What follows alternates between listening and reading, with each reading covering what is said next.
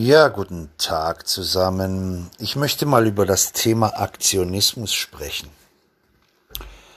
Die Menschen befinden sich in großem Aufruhr und ähm, wollen bei vielen Themen mitreden, von denen sie keine Ahnung haben.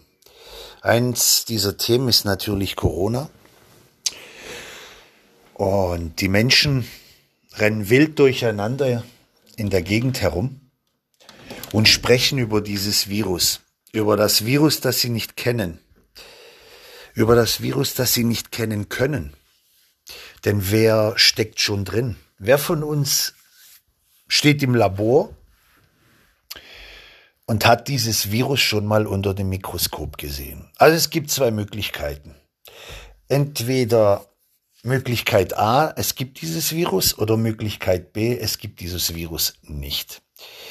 Nun ist es so, dass ähm, wenn wir jetzt sagen würden, wir werden angelogen, dann sind wir trotzdem noch nicht sicher, ob es dieses Virus nicht trotzdem gibt.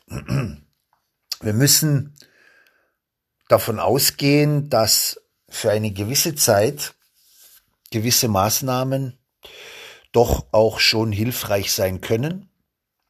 Es ist ja nicht äh, so, dass diese Maßnahmen gegen Corona, wie zum Beispiel das Maske tragen, ähm, jetzt für unser ganzes Leben gelten werden. Deshalb frage ich mich, was würde es denjenigen bringen, die uns angelogen haben, dass wir jetzt drei, vier Monate Maske tragen und ähm, uns nicht mehr frei draußen bewegen können. Ähm, denn die Verschwörungstheoretiker behaupten ja, ähm, wir sollen hier geknechtet werden, wir sollen unterdrückt werden und so weiter. Ich frage mich, wem soll das etwas bringen, wenn das nur zeitweise geschieht? Wenn das jetzt für zehn Jahre gelten würde? Okay, aber es geht ja um die Sache. Menschen, die vielleicht jetzt aus der Reserve gelockt werden wollen, fangen an, irgendwelche Theorien zu erfinden, obwohl sie überhaupt keine Ahnung haben, ob es dieses Virus gibt und sie behaupten einfach, dieses Virus gibt es nicht oder es ist nicht so gefährlich wie behauptet. Ich meine, mit welchem Recht behaupten die das? Was wäre, wenn es dieses Virus denn wirklich gibt und dann Tausende oder Millionen Menschen umbringt, nur weil diese Verschwörungstheoretiker meinen, dass es dieses Virus nicht gibt. Also ich halte das für sehr fahrlässig und gefährlich. Und ich schlage eins vor.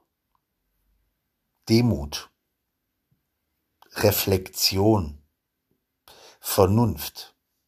Ja? Ähm, dieses Hervorpreschen, dieses wilde dieser blinde Aktionismus, der geht mir auf die Nerven.